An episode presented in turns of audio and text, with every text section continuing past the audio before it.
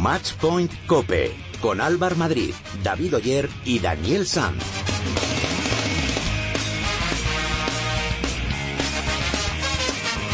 Hola, ¿qué tal? ¿Cómo estáis? Bienvenidos al programa especializado en tenis y en pádel de cope.es. Bienvenidos al capítulo 30 de Matchpoint Cope.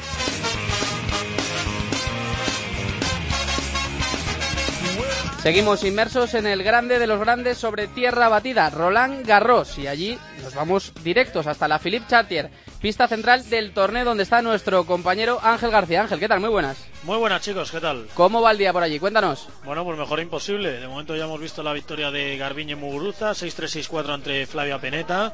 Y además, como decimos los periodistas, se le despeja el cuadro porque ha perdido María Sarapova precisamente la rival que le eliminó el año pasado en esos eh, cuartos de final, va a jugar ante Lucisa Farova, la checa, y en semifinales, en unas hipotéticas semifinales, se enfrentaría a la ganadora de Ivanovic y Svitolina, así que podemos soñar con volver a ver una semifinalista y luego una finalista española, algo que no vemos desde el año 2000 con Arancha y Conchita Martínez. Y después, justo después llegó la victoria de David Ferrer ante Marin Cilic por la vía rápida. Ha dicho David que ha jugado el mejor partido del torneo sin duda, 6-2, 6-2, 6-4 Ahora jugará ante Andy Murray en unos cuartos de final a los que poca gente va a prestar atención porque ya sabéis que todos estamos pendientes de ese Rafa Nadal Novak Djokovic que esperamos ver este próximo miércoles. Gracias Ángel, ahora volvemos contigo.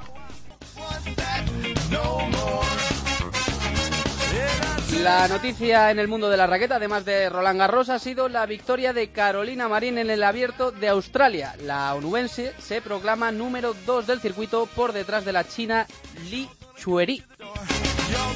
En no se ha disputado ningún torneo esta semana, pero está todo preparado para que dentro de unas horas comience el Open de Ríos Gallegos en Argentina.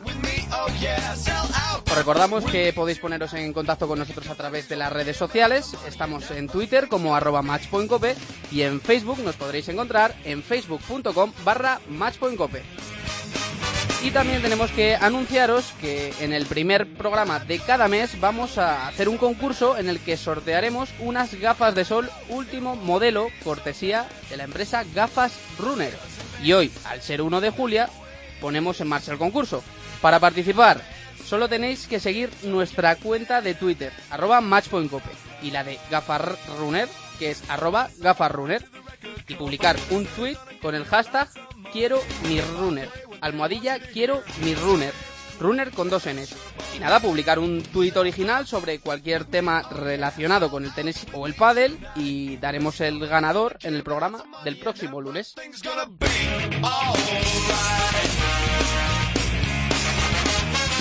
Pero antes de nada, vamos a ver qué ha pasado esta semana con la ayuda de David Oyer.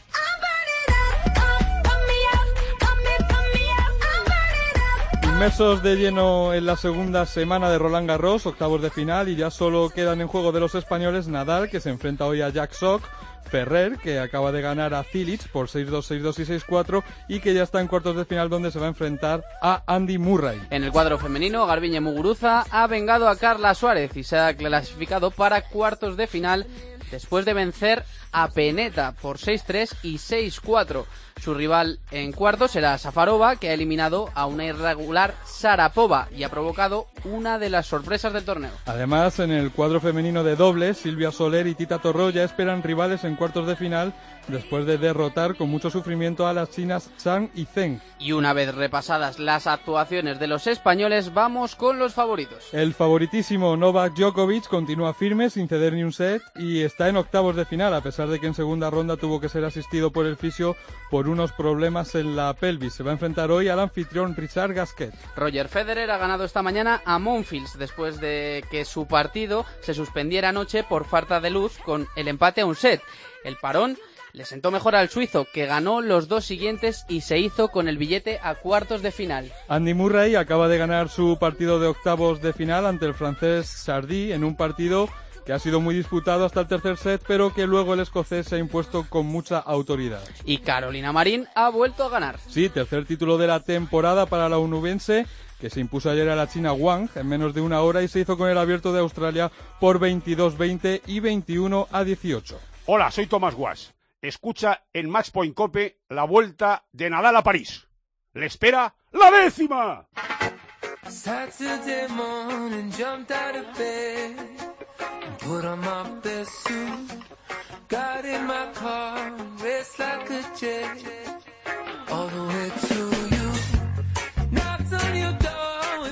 En el programa de hoy hablamos con una tenista española que sigue adelante en Roland Garros. Ayer pasó a cuartos de final de dobles junto a su compañera, la también española Tita Torró. Hablamos con Silvia Soler. Hola Silvia, ¿qué tal? Hola, muy buenas. ¿Qué tal? ¿Cómo estás? Pues bien, descansando. Sí, hoy ha tocado jornada de, de descanso, ¿no? Después de la paliza que, que os metisteis ayer. Sí, la verdad es que después de- del partido de ayer que acabamos bastante tarde, bueno, hoy día para, para recuperar y para volver a estar a tope para mañana. Bueno, costó, ¿no? Costó mucho, casi tres horas de, de partido, pero al final lo sacasteis adelante. Sí, la verdad es que fue un partido muy intenso desde, desde el principio. Las, las cuatro estábamos jugando muy bien, fue, fue muy duro y un doble que duró dos horas 45, que, que no, no suele ser lo normal, pero contentas de llevarnos la victoria. Bueno, Silvia, próximo partido eh, contra las ganadoras del Rodionova, Rodionova, Makarova, Vesina. ¿Quién prefieres? ¿Favoritas? Bueno, yo creo que en el momento que estamos y en la ronda que estamos, cualquier partido, o sea, cualquiera de las ganadoras va a ser un partido muy complicado. O sea, que a seguir disfrutando y a, a esperar a, a las ganadoras y, y a jugar. ¿Es un objetivo real para vosotras eh, hacer un buen papel e incluso pensar en, ¿por qué no?, ganar eh, Roland Garros. ¿Estáis en cuartos de final? Bueno, a día de, de hoy todavía queda queda muy queda muy lejos esto, estamos en, en cuartos de final y lo que te digo, estamos muy a gusto en la pista, disfrutando y, y hay que ir partido a partido. Bueno, en, en individual ganaste en primera ronda a Parmentier y en segunda caíste contra, contra una de las eh, favoritas, contra Vitova. Eh, ¿Cómo valoras tu, tu, tu participación en individuales? Pues creo que ha sido un torneo muy positivo. En primera ronda fue un partido muy duro contra Parmentier, que bueno es una jugadora muy sólida y que se desenvuelve muy bien en, pistas de tierra. El año pasado hizo cuarta ronda aquí, que pude bueno pude ganarle y en, y en, y en segunda ronda igual fue un partido muy duro contra contra Vitova, que, que se decidió por por detalles y bueno, es donde quizás ahí me faltó un poco rematar, pero bueno, contenta de, de mi participación aquí individual. Eh, Silvia, me, me gustaría que nos contases un poco cómo es la vida de, de una tenista allí en, en París, en Roland Garros. Eh, ¿cómo, cómo es tu día a día allí? Bueno, la verdad es que no, no, no solemos cambiar mucho nuestro día a día, estemos en Roland Garros o estemos en cualquier otro torneo. Al final, bueno, eh, organizas un poco el plan de entrenamientos, que solemos entrenar mañana y tarde, o depende de, de si jugamos al día siguiente o no. Y suele ser un, calentamiento previo físico, después un calentamiento en, en pista, si tienes partido o juegas, si no vuelves a entrenar quizás por la tarde. Doble hacer sesión, ¿no? de Si descansas. Física, sí, y, y sueles descansar. ¿Y en tu tiempo libre para desconectar? Bueno, pues si puedes vas a la ciudad, visitas un poco y al final siempre intentamos un poco pues ver películas, eh, estar un poco relajados, que es un poco, bueno, ¿Qué es lo que más te gusta de París? Que es una ciudad preciosa. la verdad es que París es muy bonito, bueno, esta, esta vez yo he estado varios años y lo conozco más o menos, esta vez estoy visitando poco porque bueno, hemos tenido la suerte de quedarnos en una casa cerca de, de Roland Garros, pero, pero ya te digo, yo creo que el ambiente parisino es muy bonito y el, bueno, pues una de las cosas que más me gusta quizás sean los paseos por, por el Sena. ¿Has cogido alguna vez los barcos Mosca de, de- del Sena? Sí, la ¿Sí? verdad es que muy bonito y desde, desde Roland Garros nos invitan también. ¿Ah, sí? Tenemos invitaciones para ir, o sea, que, para que se pueda disfrutar así cosas extras es bonito. Ya, siempre viene bien, ¿no? Para desconectar. Claro, para desconectar. Bueno, Silvia, oye, pues muchas gracias por habernos atendido, que vaya muy bien en ese partido para, para cuartos y oye, que, que ojalá llegues lo más lejos posible en este pedazo de torneo, como es Roland Garros. Perfecto, gracias a vosotros. Un abrazo, adiós.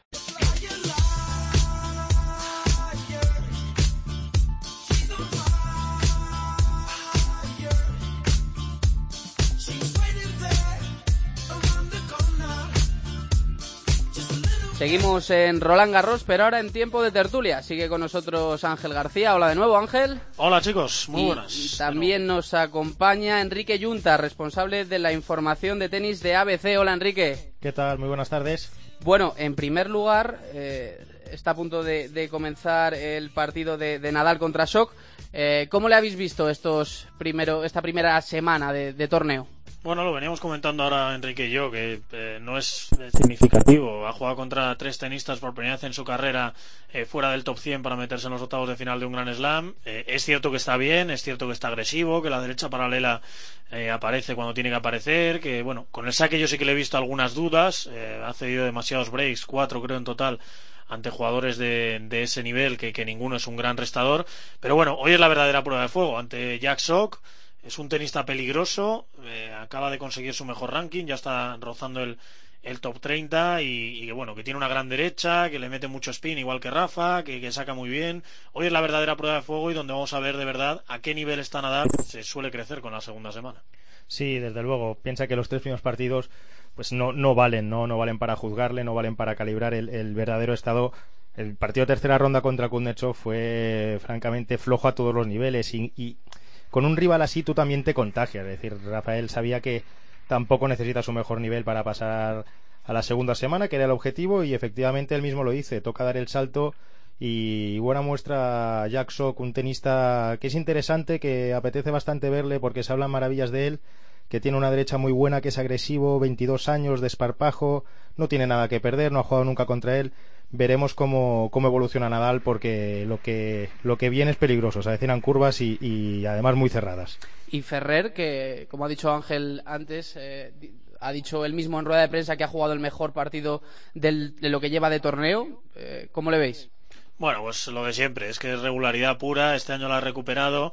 Es cierto que después de lanzar 11 torneos seguidos del Grand Slam, metiéndose al menos en cuartos de final, llevaba una pequeña laguna de, tres grandes cayendo en, etapas previas y vuelve a reengancharse con esos eh, cuartos de final. Eh, lo mismo que decimos, los grandes tenistas se crecen cuando llega la semana decisiva de, de los torneos, es lo que ha hecho hoy David Ferrer, que, que ha ganado con mucha autoridad Ha a un tenista como. Marin Cilic. Sí, es cierto que no es un tenista de tierra batida, pero no, no nos engañemos, estamos hablando de un campeón de Grand Slam en el US Open, venía de lesiones, eh, viene sin sensaciones, pero para mí tiene muchísimo mérito la victoria hoy de David. Y a ver, esa guerra sin cuartel, todo el mundo hablamos del Nadal Djokovic, pero a ver esa batalla entre un Andy Murray que está jugando como nunca en tierra batida y David Ferrer, eh, si me tengo que jugar algo, yo creo que ese partido se va a ir a cinco sets y que va a ser bastante más largo o por lo menos de la misma duración que un hipotético Nadal Djokovic. Es que piensa que hoy Ferrer ha ganado con una autoridad tremenda, solo ha cedido ocho juegos contra un jugador que es verdad que esto es tierra, pero que saca, saca muchísimo.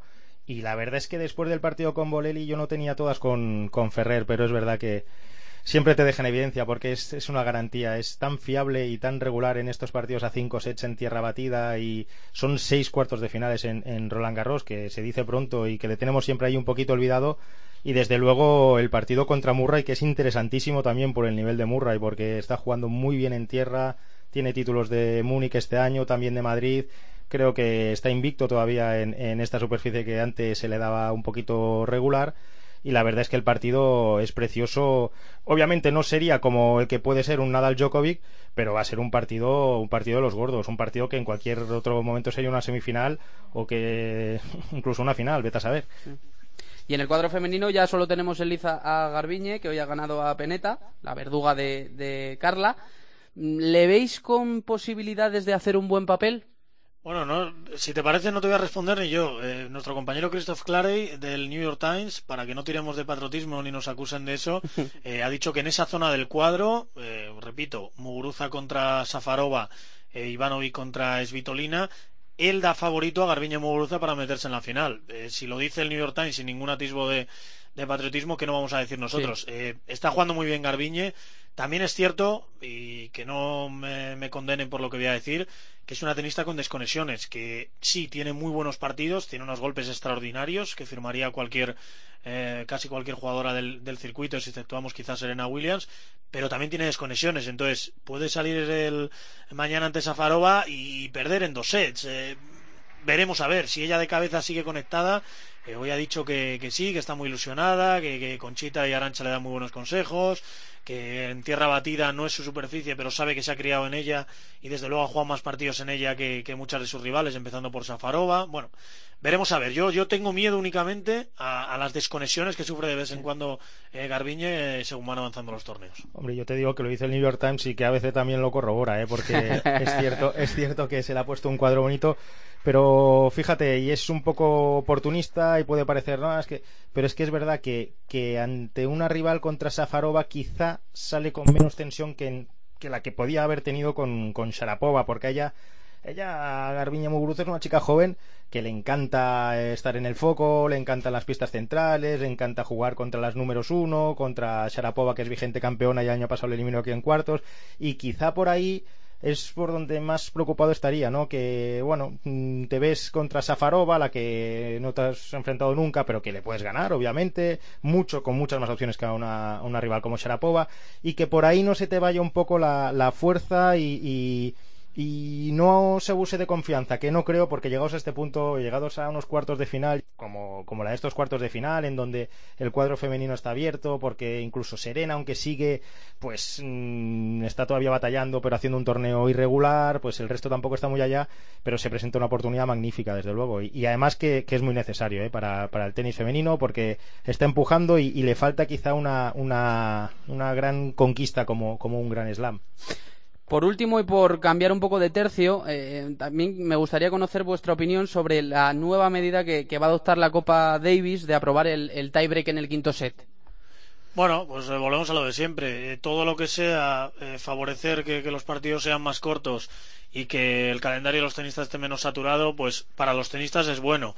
A ver, también te digo una cosa. Yo los momentos que he vivido en algunos quintos set, eh, recuerdo un dobles de, de República Checa que se fue hasta el 24-22, me parece. Con Suiza, sí. Sí. Con Suiza, bueno, pues a ver, son momentos de, de- de mucha emoción y que como aficionados disfrutamos mucho, pero es cierto que el calendario está como está. Yo es que llevo muchos años diciendo que mi solución para la Copa Davis es otra y estos son parches sin más. Estos son pequeñas tiritas a un eh, hueso roto o a una enfermedad incluso peor. Eh, yo lo que digo es que la mejor solución para la Copa Davis pasa por crear una gran Copa del Mundo de tenis que sea final de temporada, que haya los ocho mejores países cada año, eh, con ascensos, con descensos, dos grupos de cuatro, con los mejores tenistas del mundo y con todos los focos alumbrando pendientes de, de esa gran Copa del Mundo y que allí en 15 días, en la ciudad que se eligiese, se jugase todo. Yo estoy seguro que así se recuperaría. tendría muy buena pinta eso, ¿eh? Claro, yo, yo lo llevo diciendo mucho tiempo. Tú haces dos grupos de cuatro, lo explico muy rápidamente. Con las ocho selecciones que estén en el, en el grupo mundial, llevan a sus mejores jugadores. Juegas, por supuesto, a, a tres partidos, no a cinco, es decir, dos individuales y un dobles. La primera fase, los dos primeros a semifinales, el tercero se mantiene, el cuarto desciende.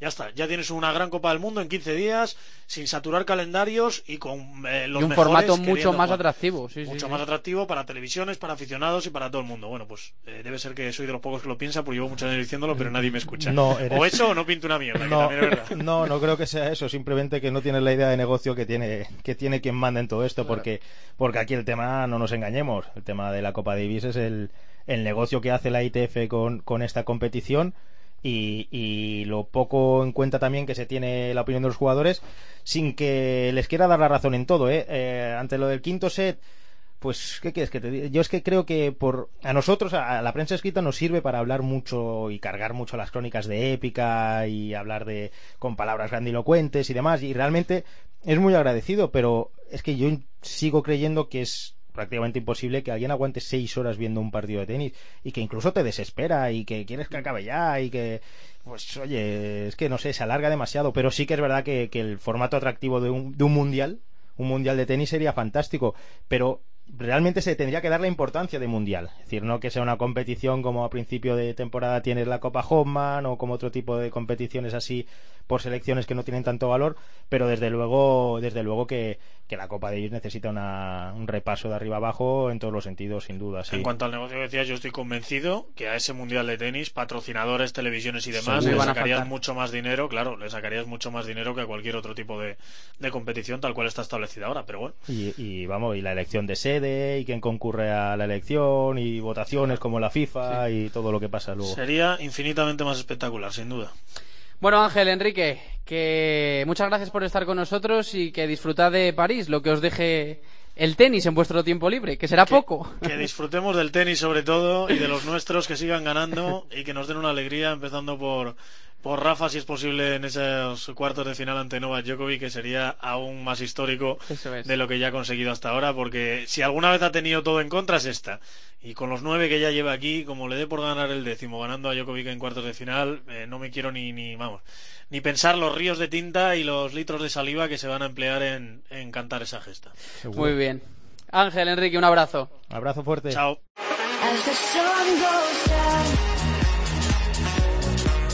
Sintonía de redes sociales y eso significa que opináis vosotros, los oyentes. Recuerdo cómo podéis llegar hasta nosotros. Estamos en Twitter, en arroba matchpointcope y en Facebook nos podréis encontrar en facebook.com barra matchpointcope. Y ya está por aquí David, que nos va a contar lo que nos habéis escrito.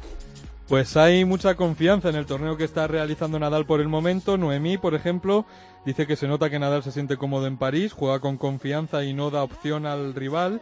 Manuel Ángel dice que favorece mucho a Nadal que los partidos sean a cinco sets, juega más suelto porque tiene más margen de mejora durante el partido. Ernesto comenta que el torneo que está haciendo Ferrer es de sobresaliente, el otro día remontó y ganó en cinco sets y hoy ha ganado fácil, es una bestia física. Sara dice que Muguruza tiene todo para llegar a semifinales, ya que Safarova ha eliminado a Sarapova y con el nivel de tenis al que está jugando la española es muy factible.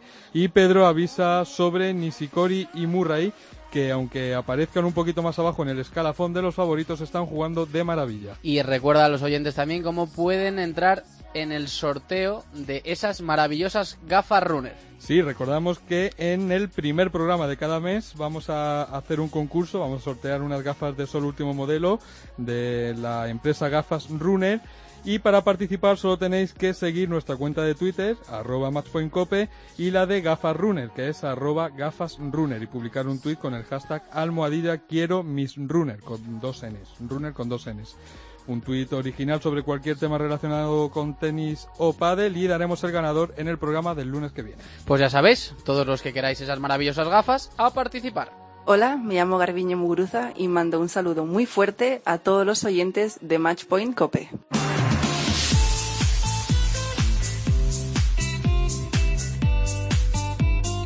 Dani Saz, ¿qué tal? Muy buenas. ¿Cómo estás? Bueno, estamos, que no es poco. Hacía tiempo que no traías una historia de estas tuyas, ¿no? Sí, eh, hoy vamos a recordar la figura de un tenista, como hacemos a veces, pero hoy lo vamos a hacer centrándonos en el mayor logro que consiguió en su carrera. Fue el ganador de Roland Garros hace 25 años. Hablamos del ecuatoriano Andrés Gómez.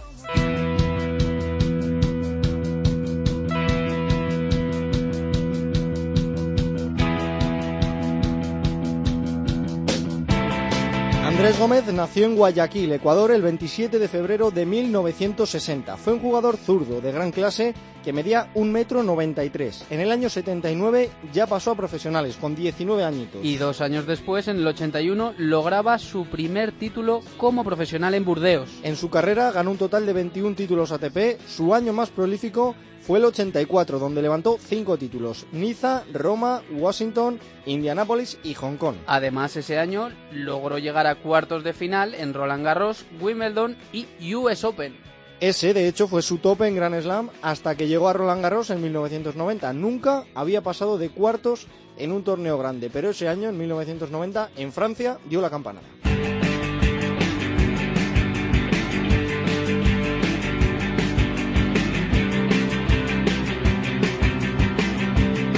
Aquel primer año de la década de los 90, Andrés Gómez llegó a Roland Garros siendo campeón en dobles en el año 88 y habiendo ganado también en dobles el US Open en el año 86. Ya había saboreado, por tanto, las mieles de un gran slam, pero en individuales, como decimos, nunca había pasado de cuartos. Y ese Roland Garros del año 90 comenzó a fraguarse aquí, en España. Andrés Gómez llegaba a tierras parisinas tras haber ganado en Madrid y encadenar tres victorias seguidas en nuestro país. Y ahí se anota el partido.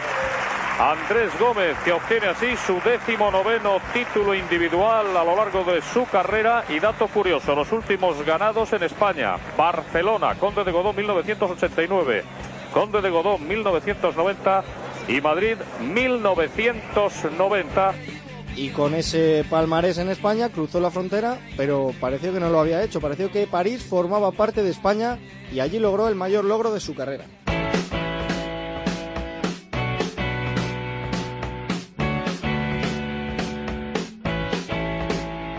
Y lo hizo con algo de suerte. Gómez superó las tres primeras rondas ante rivales bastante asequibles. Fernando Luna, 163 del mundo, Marcelo Filippini, número 62, y Alexander Volkov, número 92.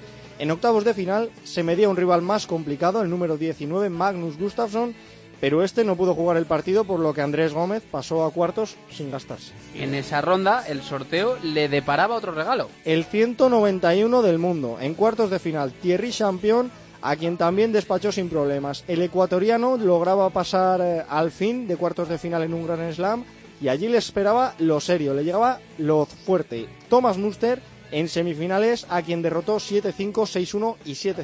Gómez se plantaba en la final habiendo cedido tan solo un set en todo el torneo. Y llegaba a esa final donde se encontró nada menos que Andrea Gassi.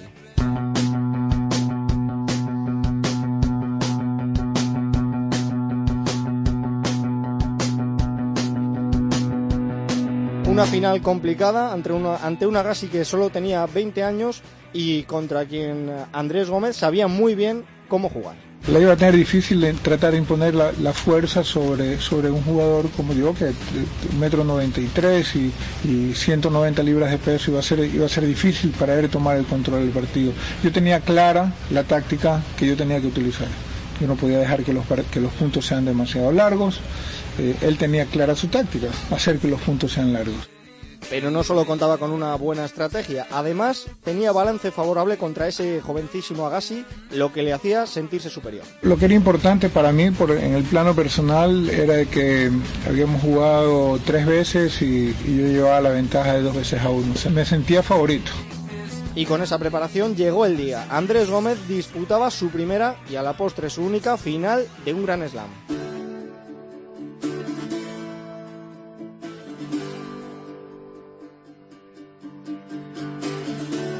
And now, please welcome our championship finalist, Andres Gomez.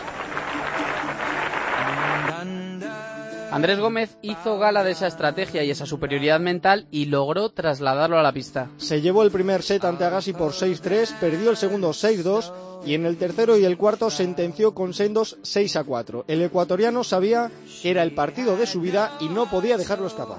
Este era el torneo por el cual tanto había luchado, por el cual tanto había peleado y estaba en ese día y, y- y lo único que podía hacer era, era ganarlo. El nombre de Andrés Gómez quedó grabado en el Olimpo del tenis. Desde ese momento pasó de ser un tenista que no había logrado pasar de cuartos de final en un torneo grande a ser campeón de un Gran Slam. Ganar un Grand Slam es el máximo honor que puede tener un, jugador de tenis y realmente eh, cualquier cosa antes que haya hecho eh, valió la pena para, para ganarlo y todo lo que, lo que ha venido después definitivamente eh, ha sido increíble. Doesn't kill you makes you stronger. Stand a little taller. Doesn't mean I'm lonely when I'm alone. What doesn't kill Bueno, Álvaro, pues esta es la historia del ganador de Roland Garros hace 25 años, la historia de un hombre que terminó siendo muy afortunado después de haber tenido bastante fortuna durante aquel torneo. Un tenista que solo pisó una final de Grand Slam en su carrera y se la llevó, aunque por la importancia que le da el trofeo, parece que haya ganado decenas de ellos. No siempre el, el trofeo está donde tiene que estar, a veces está, a veces anda, anda guardado por otro lado. Hubo momentos en que eh, lo tenía en, en el baño de mi cuarto, otras veces estuvo en, en- en el estudio.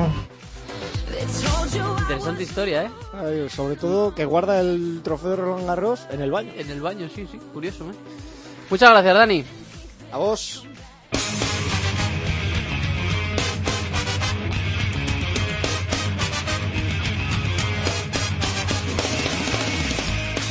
David, antes de irnos, ¿qué tenemos para la próxima semana? Próxima semana, resaca de Roland Garros, dos torneos 250 la semana que viene en Holanda y en Stuttgart y en Padel el torneo Argentina Río Gallegos Open. Muchas gracias, David. Un abrazo. Pues hasta aquí ha llegado este capítulo número 30 de Matchpoint Cope. En la técnica ha estado Víctor Catalina. volvemos el próximo lunes. Que disfruten de la semana. Adiós.